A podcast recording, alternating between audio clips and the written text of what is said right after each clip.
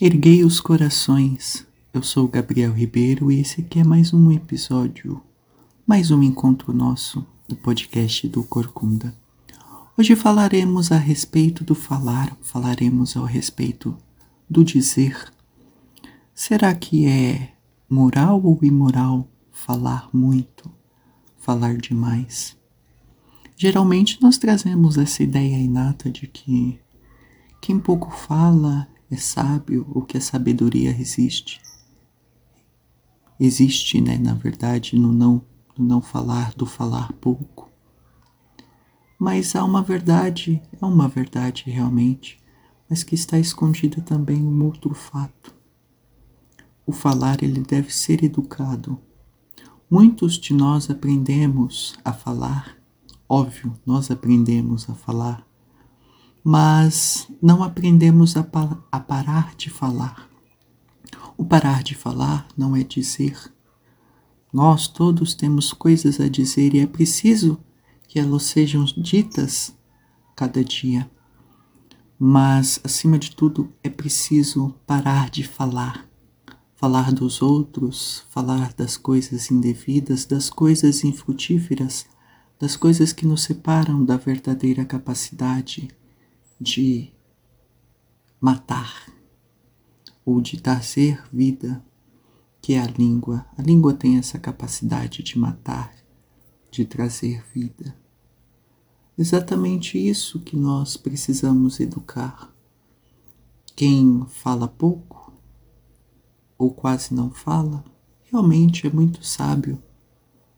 É, realmente busca cada dia sabedoria mas aquele que fala muito também age com caridade, mas que não fale muito e sim diga muito. São coisas completamente diferentes. Quem sempre tem uma coisa a dizer, sempre é bem-vindo e diz sempre com muita caridade, com muito amor, zelo e respeito.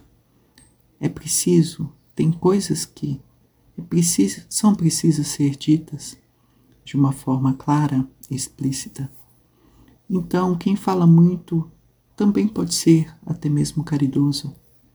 Claro, falar muito, o retrata-se no dizer, e não no falar do outro, falar do próximo, do destruir, do usar a língua como arma. Então é preciso entender.